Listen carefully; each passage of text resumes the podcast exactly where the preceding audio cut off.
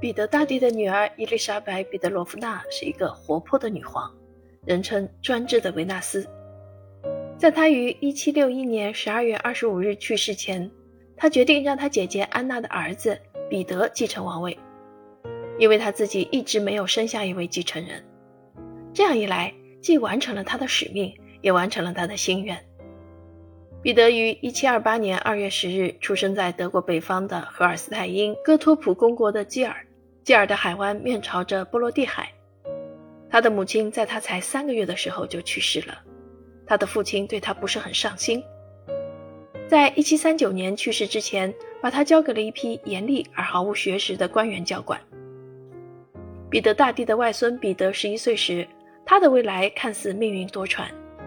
年轻的公爵体弱且惊慌，因为他过去时常被惩罚。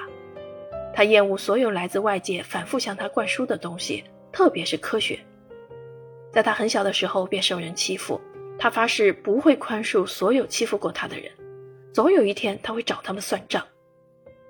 被粗暴对待的年轻人想要报复全世界，他反复强调，他要组织像普鲁士那样勇猛的军队，像粗人一样大肆喝酒，并周旋于很多女人之间。他热衷于小提琴，唉，然而这并没有使他的性格变得温和。他要求任何人都不许在他演奏的时候前来打搅。小提琴虽然让他着迷，但未能软化他的脾气。实际上，从青少年期开始，彼得就暴露出种种品性。他固执倔强，智商有限，任性且幼稚。毫无疑问，阴暗的斯巴达式的童年和爱的缺失，造成了他阴险虚伪的个性。这也许是他自我防卫的方式。